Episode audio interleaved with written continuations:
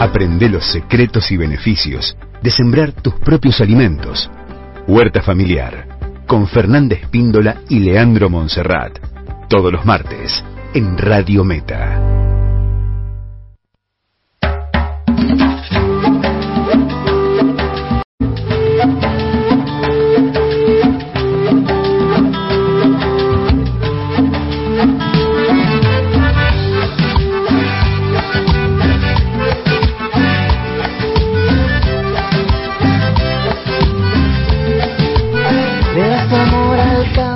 Tomamos el mando nuevamente, 11 minutos se van de las 11 de la mañana, ya lo tenemos en el estudio mayor de Radio Meta, a Fernanda Espíndola y a Leandro, a don Leandro Monserrat, viste como dice Leo cuando, eh, antes la presentación, ¿cómo andan chicos?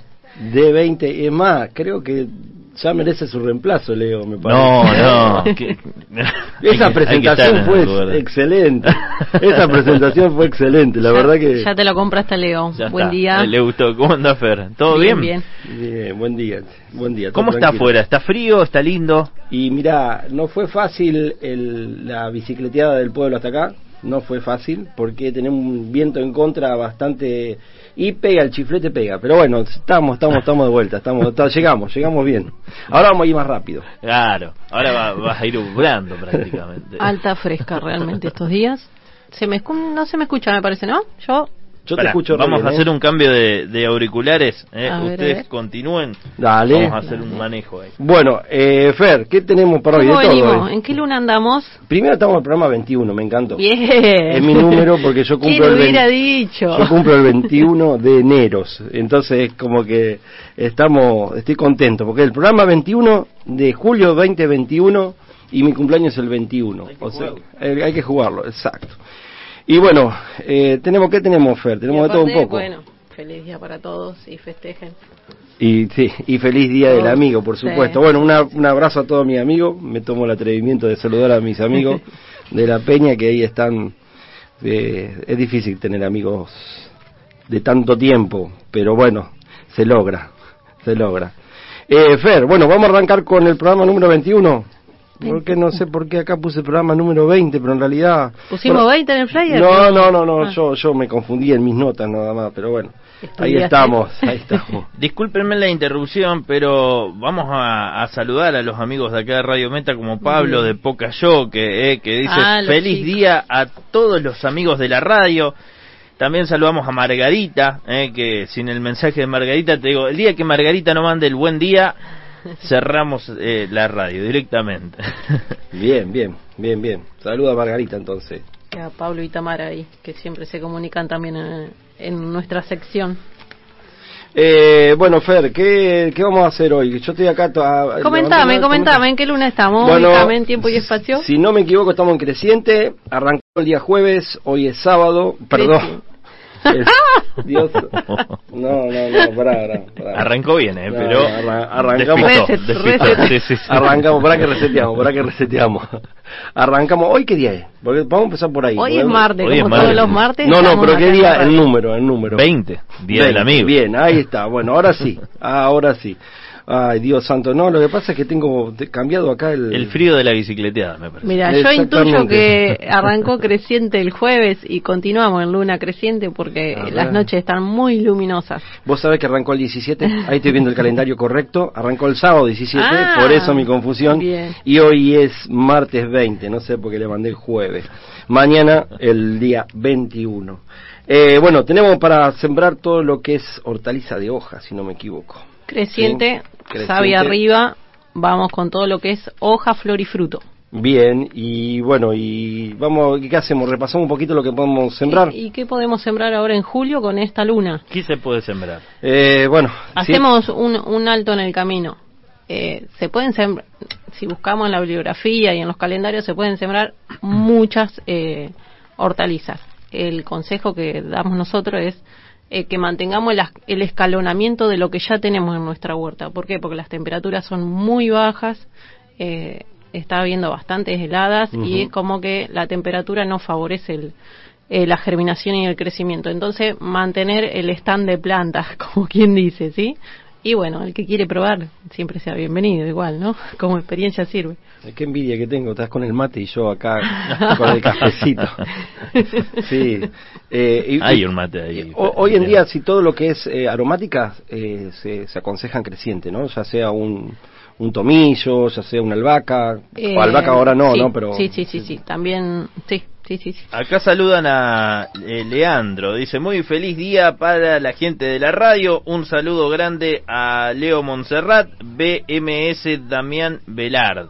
Damián Velard, bueno, mandale un abrazo a Damián, Damián, un un tipazo, un tipazo, él y su familia. La Próximamente acá vamos a tener a BMS eh, casa de repuestos de motos. Eh. Ah, bien. Sí, auspiciando. Auspiciando, podría ser, ¿no? Nosotros estamos en búsqueda de auspiciante para el programa.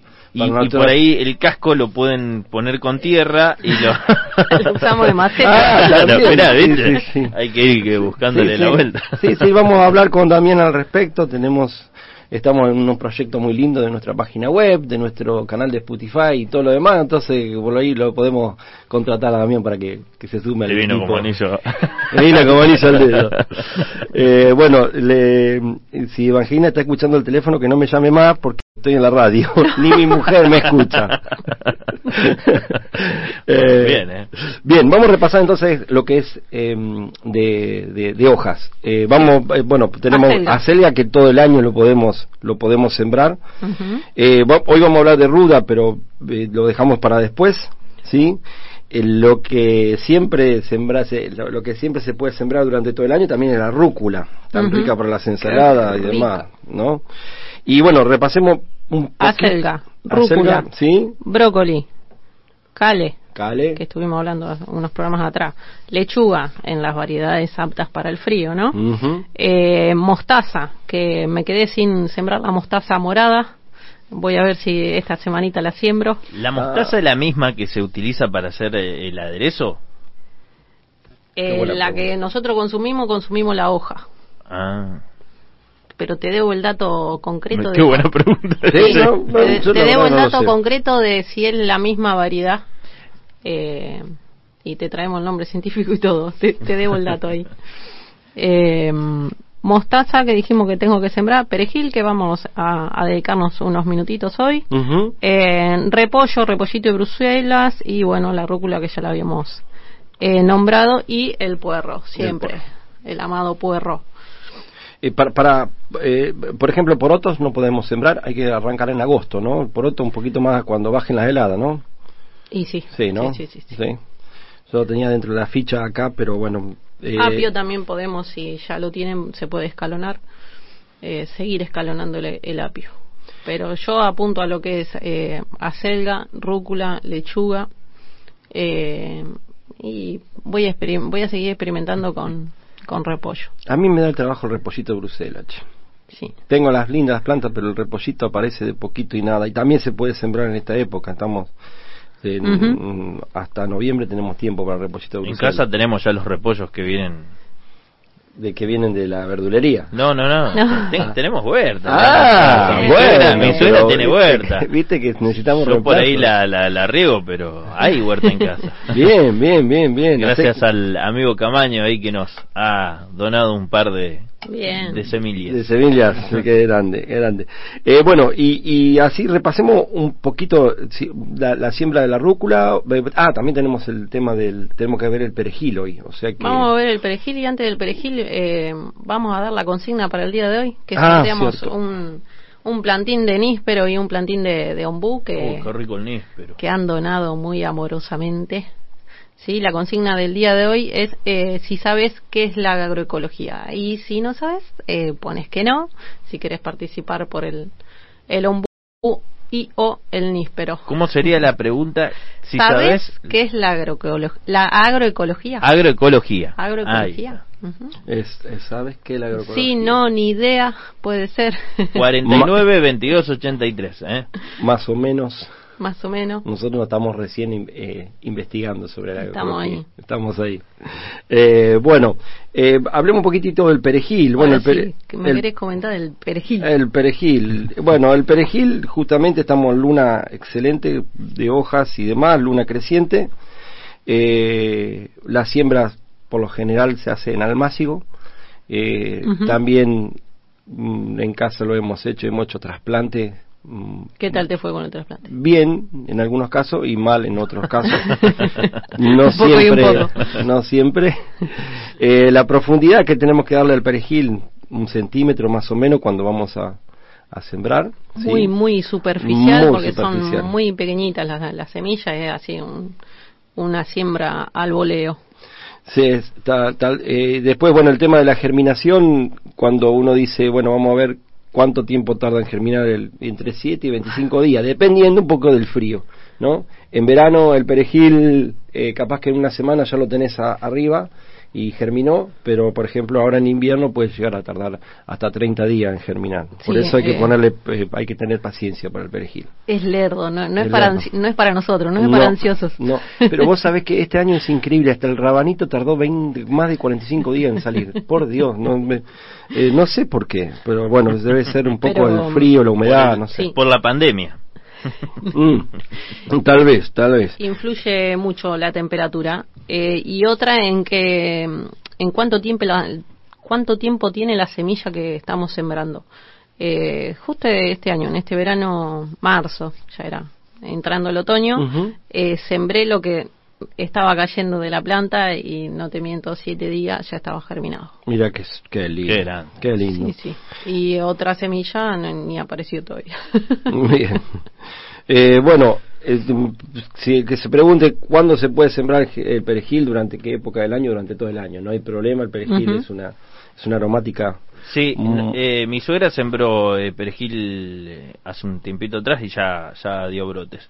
También había sembrado el ajo Ah, Compró la cabeza de ajo y vino con los eh, ah, y, y, sembró y ya también va, dando sus frutos. Pero mira el conocimiento que teníamos acá del compañero y nosotros no, sabíamos nada. Estaba ahí, ah, estaba ahí escondidito en los controles. Hay reemplazo. Hay sí, tenemos reemplazo. bueno, hablando un poquito más del perejil, bueno, podemos sembrar durante todo el año. Eh, lo siempre, o sea, no es bueno más más que nada en verano un, sol directo, sino buscar una media media sombra. También el sol es bueno, pero en, lo que es la los plantines, ¿no? Hay, hay un perejil que, que sembró en un en una maceta, en un balde, digamos un balde viejo, y está eh, bajo un alerito. Y ese perejil eh, está del año pasado. Sí, sí, sí. Se la bancó Re bien. Se la bancó. No, por lo, bueno es tener también, nosotros en casa tenemos, al lado de la cocina, tenemos siempre una macetita donde tenemos todas las especies y el perejil no falta nunca. Ahora está faltando la albahaca. Y, sí. Eso me hace. Eh, porque, bueno, y el perejil también, o sea, bueno, ahora vamos a, conversar un poquito de cómo se puede consumir, eh, pero antes que nada, para eh, finalizar el tema de la siembra, eh, hay que ver con qué lo ponemos, cuáles son las asociaciones benéficas y cuáles son las dañinas, ¿no? Acuérdense en que todo lo que es cilantro, herneldo, hinojo, lechuga y zanahoria no se llevan bien con el perejil, ¿no? Hay que ponerlo al lado porque compiten y después vienen las plagas o no salen. O Mira, el eneldo y el cilantro son de la misma familia, son hermanitos, digamos, son y se llevan mal. Y se llevan mal. A veces pasa, a veces pasa. y bueno, y después se puede, después lo podemos poner con cebolla de verdeo, con cibulet con todo lo que es maíz, poroto, repollo, tomate, el, ahí se lleva súper bien. Eh, ¿Qué otra cosita más tenemos para decir del perejil? ¿Qué tipo de suelo? ¿Qué tipo de suelo? Un suelo bien, bien, bien abonado, ¿no? Sí, un suelo rico en nutrientes, gordito. Gordito, sí. Eh, siempre como yo digo, siempre ponerle hojas y demás. A ver, que me, está mostrando el perejil. no, la huerta. Es la huerta, para que veas que no, que no miento. Bien, ahí hay una asociación que no corresponde. ¿eh? Bueno. hay huerta. ya, si es con la asociación o no, ya no te sabría decir. Excelente, excelente, excelente.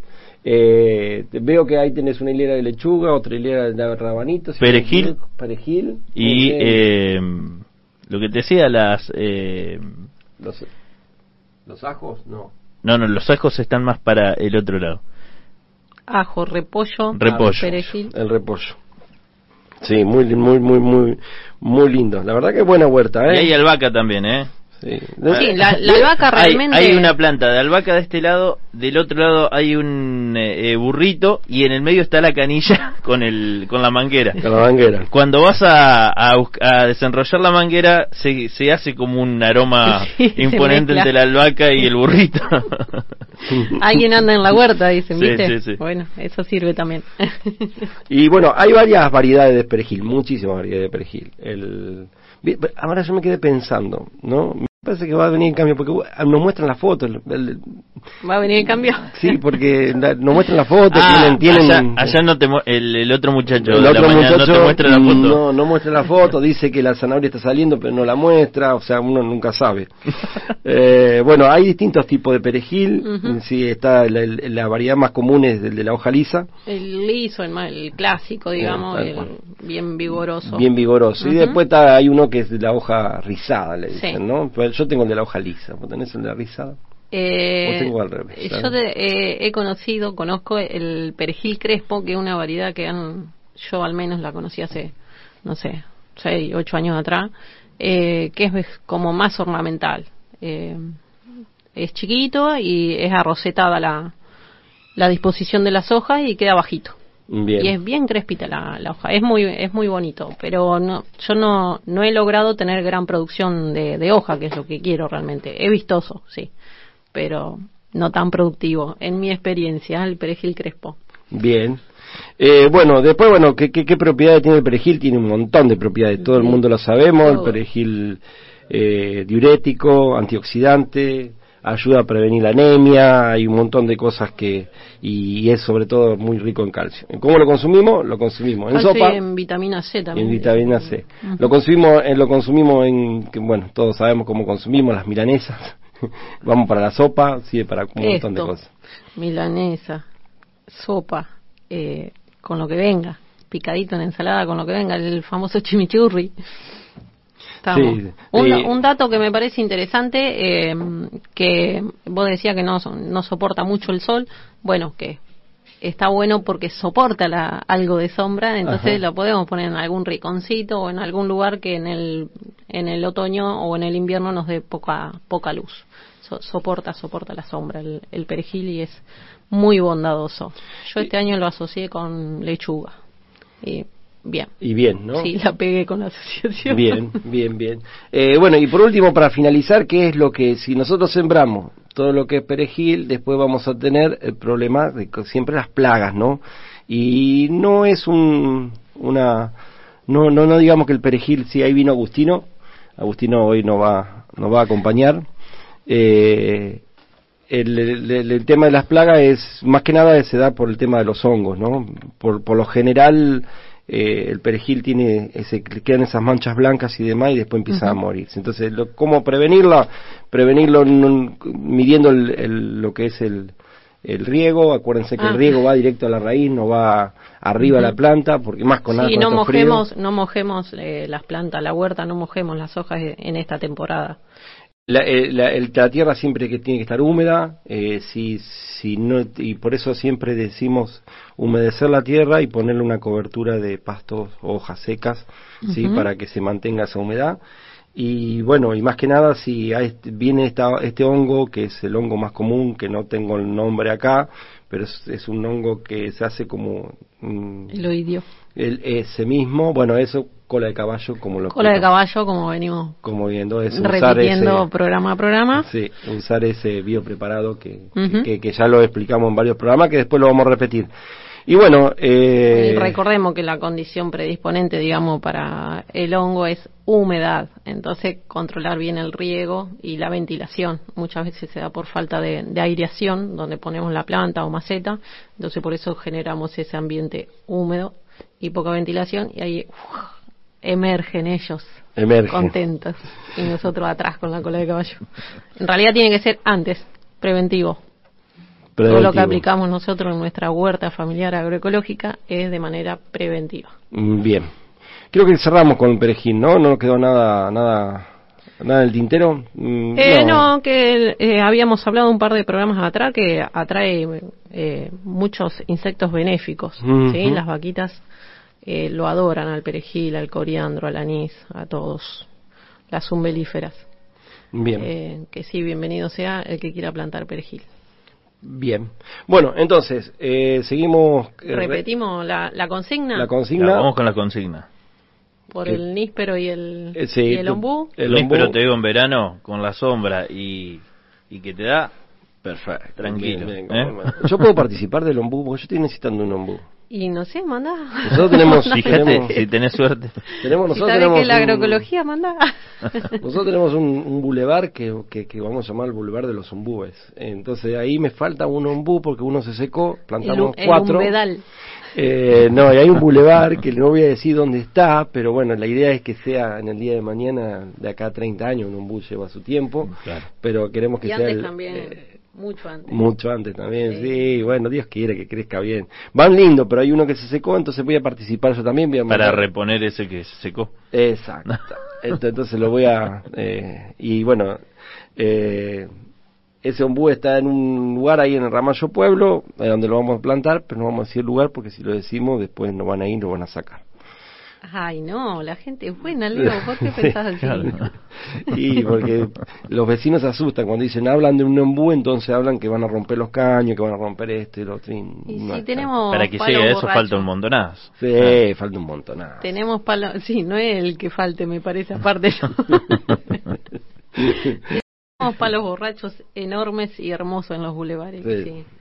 Hay que planificarlo solo. Hay que planificarlo, tal cual. Bueno, Fer, yo lo voy a dejar, lo voy a dejar con Agustino. ¿Qué van a ver? ¿Qué tema van a, van a ver? Ah, porque una, por una cuestión pandémica no podemos estar todo mm, acobachado acá adentro. Sí, Entonces, por una cuestión protocolar, eh, pero la idea nuestra era incluirlo a Agustino para que eh, que nos hable, que nos culturice sobre biopreparados. Biopreparados. Creo que es algo muy importante en la huerta de cómo nosotros defendemos de las plagas y demás. Y bueno, una columna que lo vamos a invitar muy seguido Agustino, que sabe un montonazo de esto, ha trabajado mucho, tiene mucha experiencia. Y bueno, yo agarro la bici y voy escuchando. Bien. Porque tengo que aprender. Dale, dale. bueno, Leandro. Un abrazo. A sembrar perejil, Leo. A sembrar perejil, ¿eh? Podía ir hablando de ruda mientras tanto, hasta que se acomode Agustino. Eh, decíamos que sobre qué iba a hablar Agustino. Bueno, Agustino va a hablar sobre violes, ¿sí? La semana pasada tuvimos la entrevista con los chicos de Vuelta al Campo y bueno, entre mm, la experiencia que nos contaban los chicos, Leo, no te olvides los auriculares, eh, nos decían que en su forma de producción utilizaban biopreparados y entre esos biopreparados nombraron a los violes. Entonces hoy vamos a profundizar en qué son, qué son los violes, para qué sirven, nos servirán en nuestra huerta, sí, ¿no? Y ahí vamos a profundizar con, con Agustino. Le tiró a, a Leandro, así que vamos a hacer el cambio en la, de jugadores en la cancha, ¿eh? Buen día, Agustino. Se va acomodando Agustino de a poquito. 49 22 83, el WhatsApp de Radio Meta, para que la gente se vaya sumando a esta consigna que es ¿Sabes qué es la agroecología? ¿Vos sabés, Agus? ¿Qué es la agroecología? tiene tantas definiciones que ya no sé. Sí, sí, sí, hay, un debate muy intenso y hay gente, eh, están los extremistas de la agroecología y los otros que, que no la tienen directamente como parte de, de su producción lo vamos a ir analizando programa a programa, pero hoy largamos con esa consigna. Con esa consigna.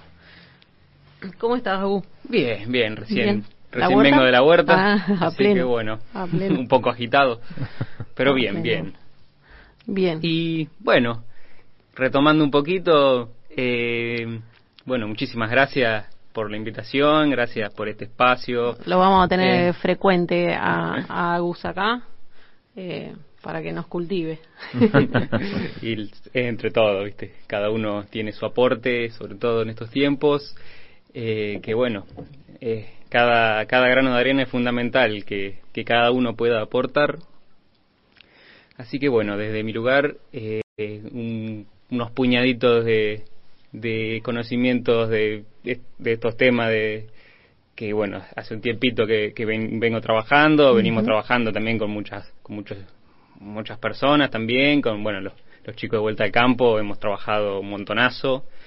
Y bueno, para ir, ir charlando qué, qué son es, los biopreparados, los, los bioles o biofertilizantes, que bueno, la semana pasada no, no hubo tiempo de explicar mucho qué era.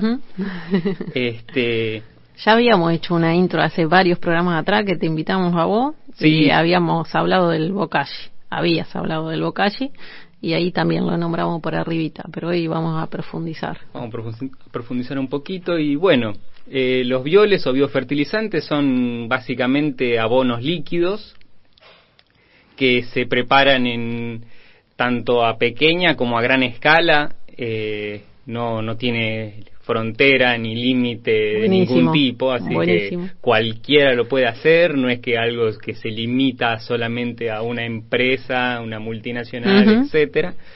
Este, cualquiera con conocimientos básicos lo puede lo puede hacer y te cuento que tienen son mucho más poderosos que cualquier cosa que uno compre en un Bien. mercado, así que muchas buenas noticias estás dando.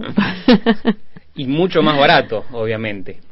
¿Y en cuanto a los materiales que necesitamos? Bueno, si es para vamos vamos a empezar por la escala grande primero. Dale. Eh, porque si no, viste que no se confía mucho en todo esto. Tal cual, ¿se puede realmente? ¿Se puede a gran escala? Claro que sí, todo se puede.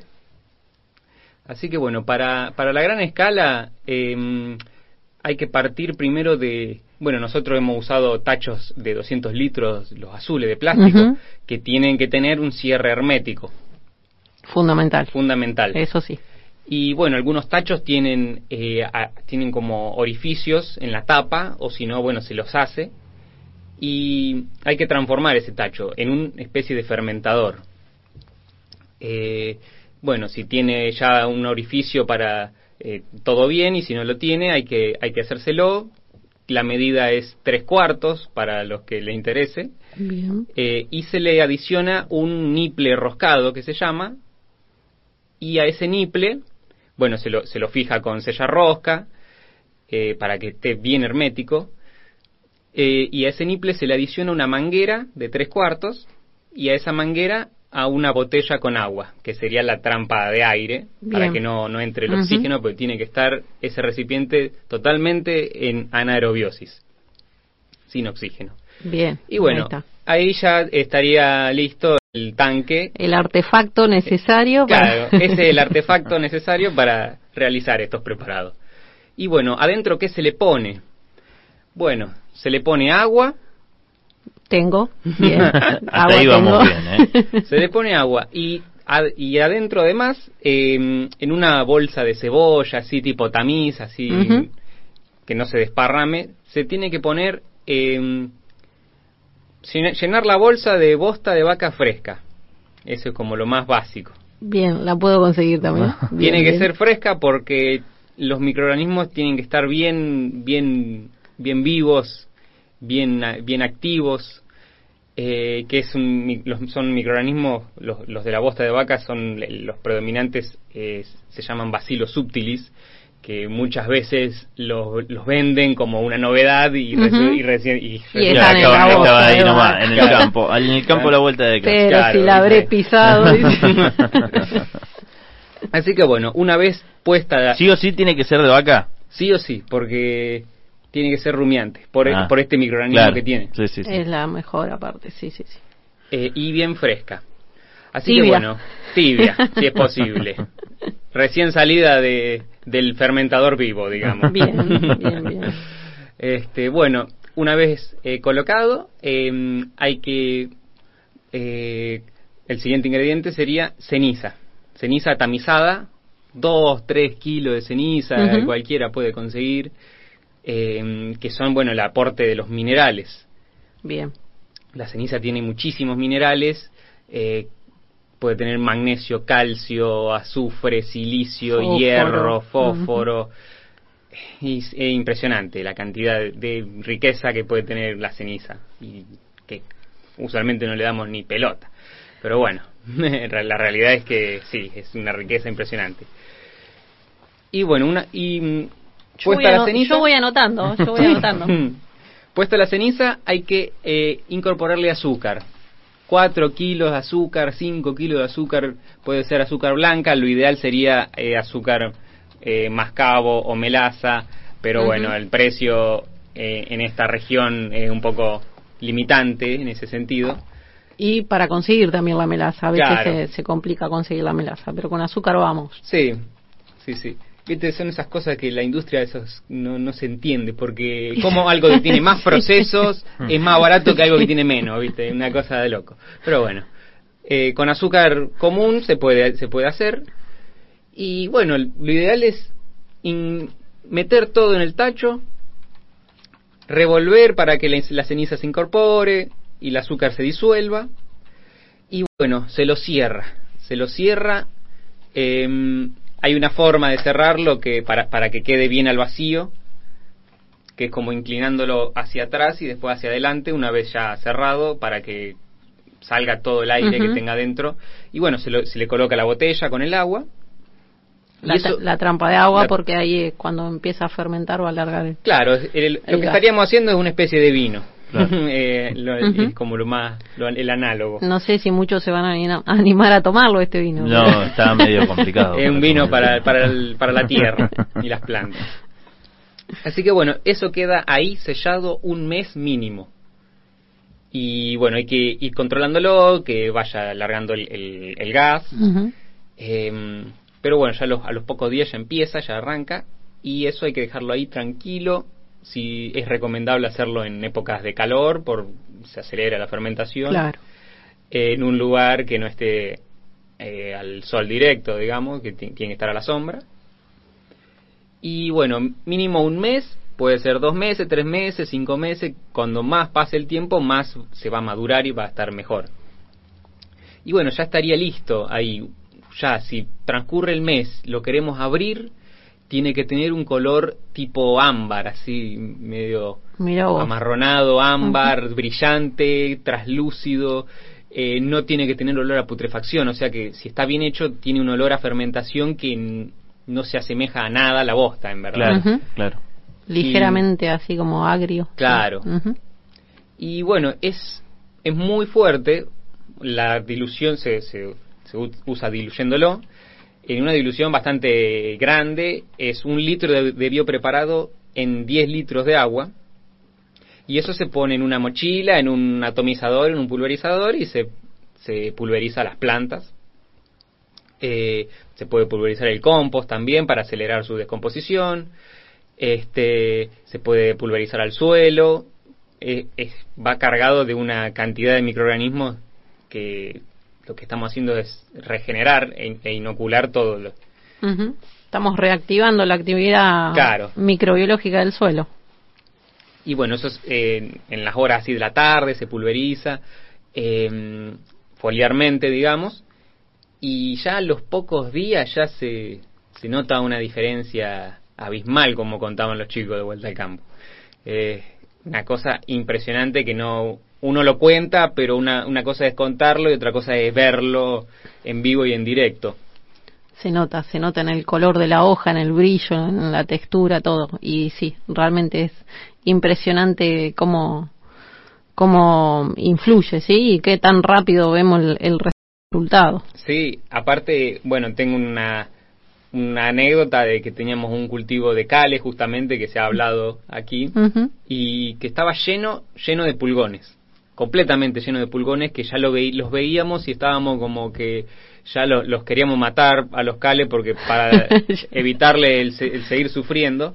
Y bueno fue es la primera vez que probamos este este este biopreparado.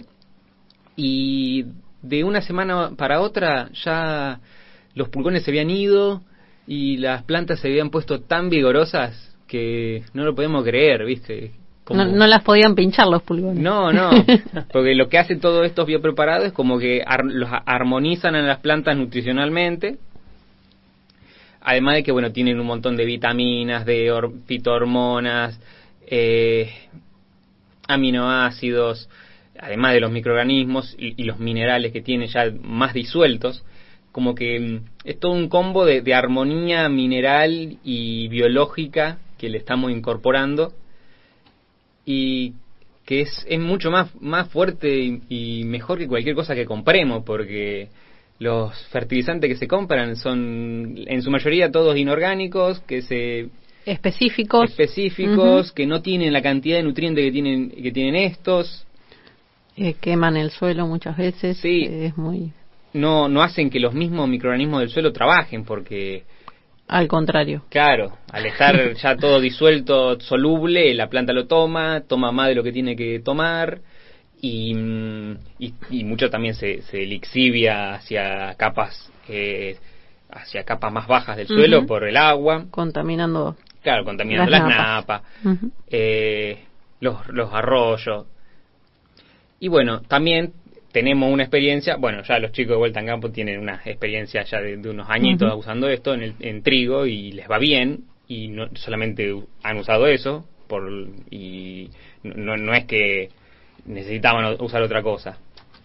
Este, y bueno, también hemos tenido una experiencia de cultivo de, trigo, de, em, de cebada, hace ya unos añitos en Zavalla, y que hemos usado estos preparados y la verdad que ya está, era lo, único que, que tuvimos que usar. Este, Por eso se lo recomiendo a, a, campesinos que lo implementen, que, que, experimenten que se puede. sí, sí, sí, y que va a ser mucho más beneficioso eh, ya viendo el suelo como está hoy en día, en el punto de degradación, no va a haber nada sintético que lo, que lo tire para adelante, solamente eh, hay que confiar en lo, en lo orgánico, en lo biológico como, como única posibilidad ya en este, en este momento. Estamos en el umbral, ya lo pasamos, ya lo pasamos al umbral. Ya lo pasamos al umbral. Y bueno, es, hay, que, hay, que, hay que apuntar a todas estas cositas orgánicas porque bueno, eh, activamos la, microbiología del suelo y aparte si vamos a, profundizar, digamos, en los beneficios, también eh, sirve como secuestro de carbono. Claro. Eh, esos microorganismos secuestran carbono, ¿sí? Entonces es beneficioso y aparte se ve eh, en el color de la tierra. Y sí, en el color, en el olor, todo. Impresionante cómo, cómo cambia y uno en la parte aérea lo ve así, a simple vista todo cambia con esto. Y bueno, este es el biofertilizante más sencillo que se puede hacer. El base. El base. Después uno puede jugar, experimentar. Hemos tenido una experiencia, em, también eh, se le pueden agregar plantas. En otra bolsa de cebolla hemos Las medicinales, esa es la parte que me gusta. Se ha, puesto ortiga, también hemos puesto, que bueno, la, ortiga eh, es un signo de fertilidad también, tiene mucho azufre, tiene mucho nitrógeno, este, tiene, bueno, propiedades eh, para repeler insectos. Hemos usado también milenrama, que es muy rica en silicio, eh, manzanilla. Uno le puede agregar un montón de, de Súper natural y sin contaminarla. Nada. Tremendo, muy, claro, muy bueno. Y aparte... como, si lo contás no, no se puede creer. Claro, sí, sí, sí. Y además que cada uno lo puede hacer en su casa porque son eh, procedimientos medianamente sencillos, ¿no? Claro, y bueno, ahí va... Eh, en, en, lo, en lo doméstico se puede reemplazar ese tacho de 200 litros, que por ahí uno no, no necesita tanto para una, un patio. Acá en mi casa yo he usado un, un bidón de agua. De los bidones comunes de, de, agua de 6 litros. Sí, sí he puesto todo ahí como si fuese un fermentador y, y bueno, cuando, cuando no, no, le he hecho trampa de aire, pero cuando se, se ve que se va inflando, los pocos días se lo, se lo va como... Claro, sí. Me imagino inflado el... Sí, hay que, hay que sacarle el gas, así manualmente. Pero bueno, funciona y se puede hacer también eh, en la casa. Y, y bueno, también hay otras, otros tipos de receta que es con microorganismos de, de monte. Que bueno, eso es otra también muy, muy bueno. Que... que, repasemos antes de saltar a ese que, que me intriga también? Dale, dale. Eh, que repasemos los ingredientes y las proporciones para el que quiera experimentar hoy mismo. Dale. Dijimos un, el artefacto que necesitamos es el tacho de 200 litros y bueno, la trampa de agua con una botella y la manguerita de 3 cuartos. Claro. Eh, y después, cenizas. Cenizas. Bosta de vaca. Azúcar. Azúcar y agua. Sí. Bien. ¿Las proporciones? Y las proporciones eh, para 200 litros, 10 em, o 15 o, 20 kilos de bosta. 4, 5, 6 o 7 kilos de azúcar. Mientras más mejor. Hasta con 4 ya, ya va. Y de la más económica. De la más económica. la más oscura que encuentren, le tiran esa. Ceniza 2, 3, 4 kilos, hasta ahí, hasta 5 kilos. Este, y bueno, agua hasta completar eh, los, los 200 litros menos, porque tiene que tener un espacio de, aire el recipiente, como para que salgan los gases bien, unos 20, 15, 20 centímetros de espacio. Eh, Llenamos al 90% de agua. Claro. Del tacho. Se cierra y bueno, uno se olvida de que está, o no, podés ir a visitarlo. hay que controlar la, trampa de agua. Claro, hay que controlar que esté todo bien funcionando bien y bueno, si todo funciona bien, eh, va a salir bien. Eh. y así será. Esto es, esto es sencillo. eh, Ahora es increíble eh, la dosis, un litro cada 10 litros. sí, no, es, fuerte, es fuerte, por eso es que se puede aplicar en, en grandes escalas. y para aplicar en una pulverizadora, digamos, que algún, que algún productor tenga en su campo, eh, solamente hay que filtrarlo bien para que no los Filtrarlo bien con una, una seda bien finita, una gas, tela de gasa, como es una de esas telas de media, eh, porque si, si no está bien filtrado te tapa los picos. Claro. Pero igualmente todo el, el residuo sedimenta, que sí, es, yo lo he visto que sí, con una tela de gasa eh, se filtra y no, han tenido ningún inconveniente, digamos, en la, en la, fumigación. Sí, hemos tenido experiencia que, bueno, un amigo en, ese entonces tenía una pulverizadora que era solo para biopreparados y tenía una tela de, de media, filtraba perfectamente y nunca tuvo un problema.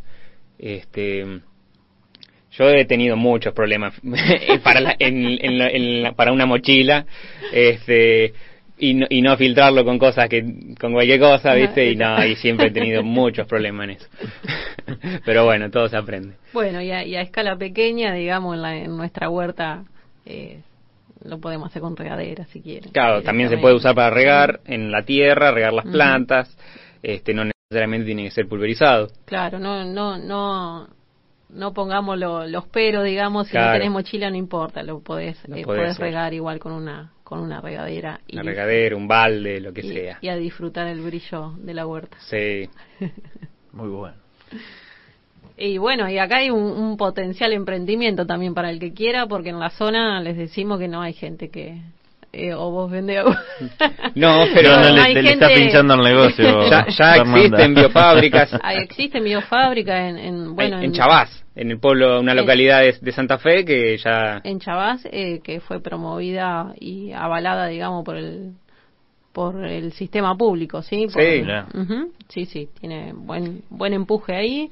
En provincia de Buenos Aires tenemos en Trenquelauquen, hay otro productor de bioinsumos, también hay experiencias en Córdoba, ya bien implantadas, digamos, las empresas, esas dos de Trenquelauquen y, y Córdoba son privadas, ¿sí? Pero la de Chavás es, es un emprendimiento público y bueno, están favorecidos todos los productores de la zona.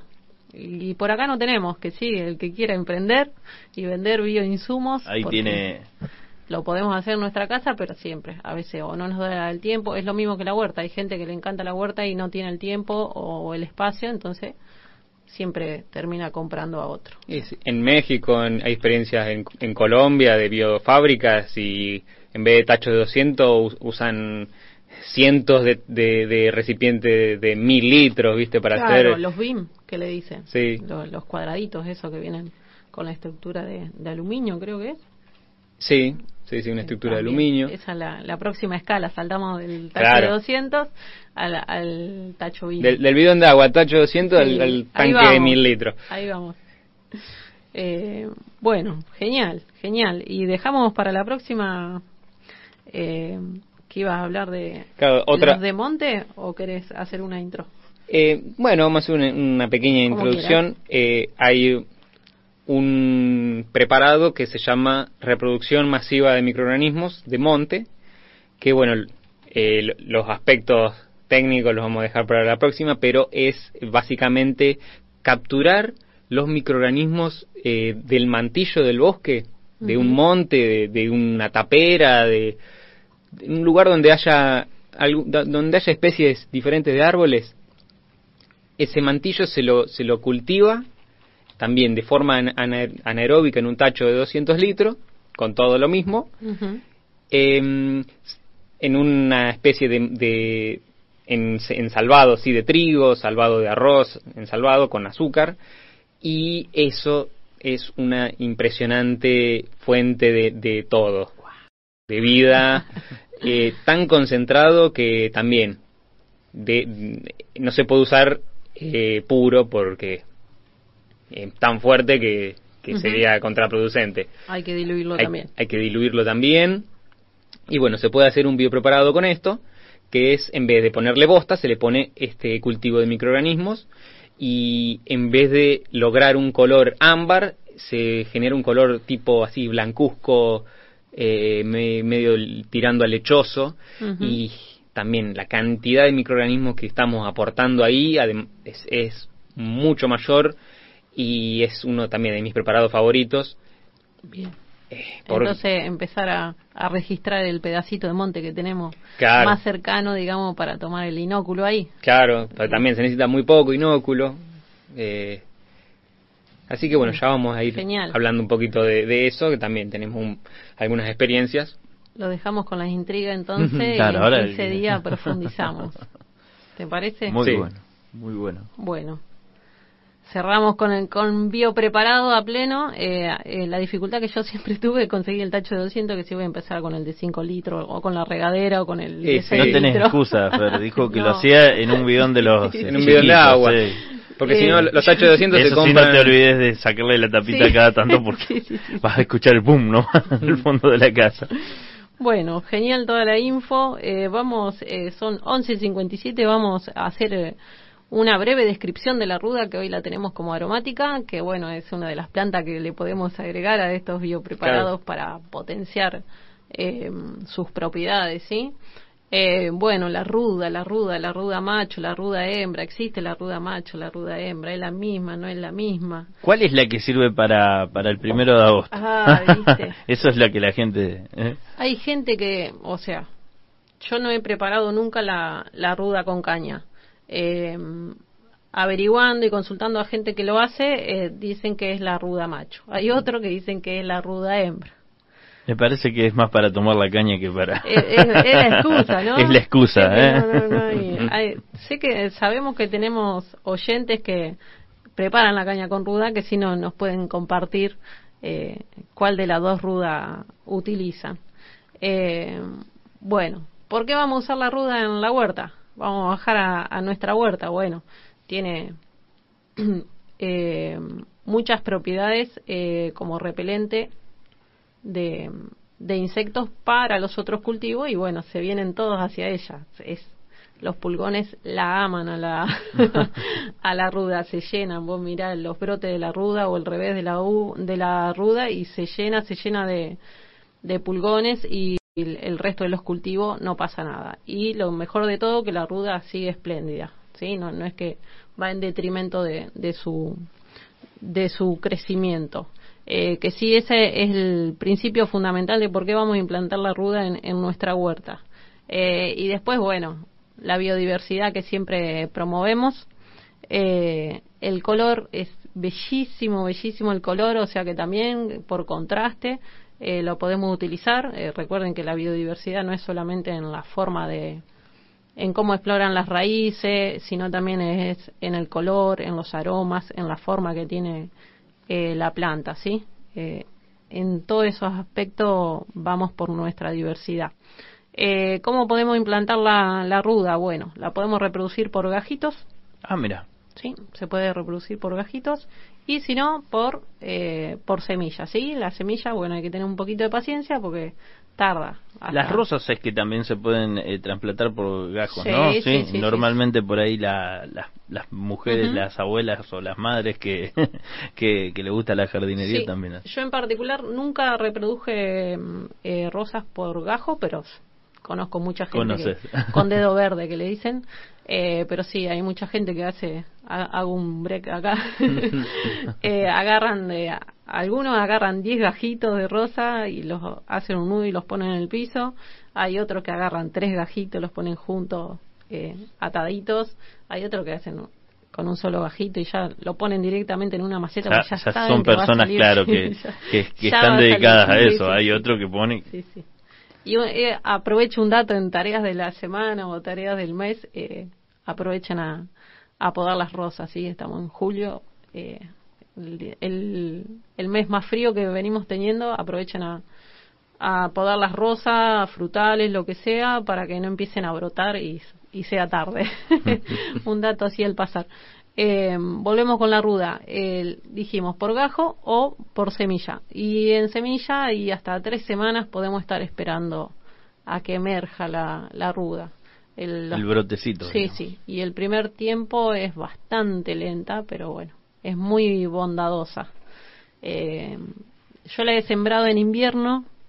Eh, tardó un montón, pobrecita, en crecer. y la he sembrado en verano y sí, hay muchísima diferencia. La, época coherente para sembrarla es en primavera-verano, más allá de, mi experiencia. Y bueno, eh, después, más allá de los beneficios en la, en la huerta, tenemos los beneficios para nosotros mismos, que bueno, es un es el clásico antiparasitario que nuestras abuelas nos daban, ¿sí? Eh, y la podemos consumir en el mate, el que se anima la puede consumir. Igual vos sabés que cuando, está seca se pone dulce. Mira. Se pone una hojita. fresca. Mira qué dato. Bien. Es algo que uno no, no, se imagina, pero realmente cuando, cuando, está seca se Mira, acá Olga nos comparte la ruda, ¿eh? la foto. Bien. Y hay muchas muchas supersticiones sobre la ruda, muchas costumbres. Eh, supuestamente hay que plantar una ruda en el frente de la casa. Eh, algunos dicen que hay que plantar una adelante y una en el fondo de la casa. Ah, Otros dicen que hay que plantar la tenía eh. una ruda macho del lado izquierdo de la casa y la ruda hembra del lado derecho de la casa. Y ahí que recuerdo de vuelta, que digo ruda macho y ruda hembra, bueno. Que alguien nos diga con qué ruda se prepara la, caña. sí, sí, sí. Y, que alguien nos diga quién nos va a compartir caña el primero, ¿sí? bueno, Existe la, la ruda macho y la ruda hembra. Bueno, la bibliografía dice que son dos especies distintas, ¿sí? Y macho y hembra realmente no existen botánicamente, ¿sí? Porque es una planta hermafrodita, o sea que tiene los dos sexos en la, en la misma flor.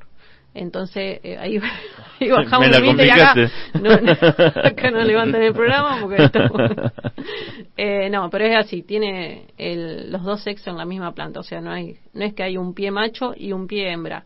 Sí le hacen la diferencia, que son dos especies distintas, en el, la forma de la hoja. La que se le llama ruda macho es la ruta chalepensi y la hoja es más ancha. Ah, claro, eso es lo que diferencian, digamos, que dicen la ruda macho, la, dura hembra, eh, la ruda hembra en eh, el tamaño de la hoja. Sí, sí, mm. sí. La ruda macho es la ruta chalepensi y es una hoja más ancha y la ruda hembra es la ruta, eh, sí, en ruta graveolens y tiene la hojita más, más chiquita, más clásica la forma de la hoja. Eh, así todo hay bibliografía que dicen que va por otro lado la separación, pero bueno, conclusión, no hay un pie macho y un pie hembra. Eh, y utilizan la, la que les vibre. Rompió el mito, Fernando, acá, ¿eh? No hay rudo ni macho ni hembra. como siempre. Y son nombres, viste. Sí se, sí se ve la diferencia entre estas dos especies que dijimos. Eh, pero bueno, también he visto eh, he comprado plantines y la hoja bien ancha y después termina siendo parecida a la, a la ruta eh, graveolens que la hembra, que sí. Hay mucho de mística, entonces la cerramos con eso. Bueno, eh, nosotros por hoy estamos 12.05. Eh, la semana que viene seguimos con, con la consigna de ¿sabes qué es la agroecología? Claro, para que la gente se lleve el, eh, el ombú y el, ¿sí? y el níspero. Sí, ¿eh? sí, sí, que sí, la semana que viene cerramos con el concurso. Se quedó ahí. con el sorteo, con el sorteo. Bueno, muchísimas gracias como siempre, Fernanda. Ya el martes que viene lo van a volver a tener a Leo aquí, así que... A ver si no estuvo escuchándole. Claro, eh, que ahí Leandro Monserrat decía que tenía reemplazo, que no tenía, bueno, va a tener que hablarlo con él el próximo martes. bueno, muchísimas gracias chicos, eh, como siempre. Gracias a todos.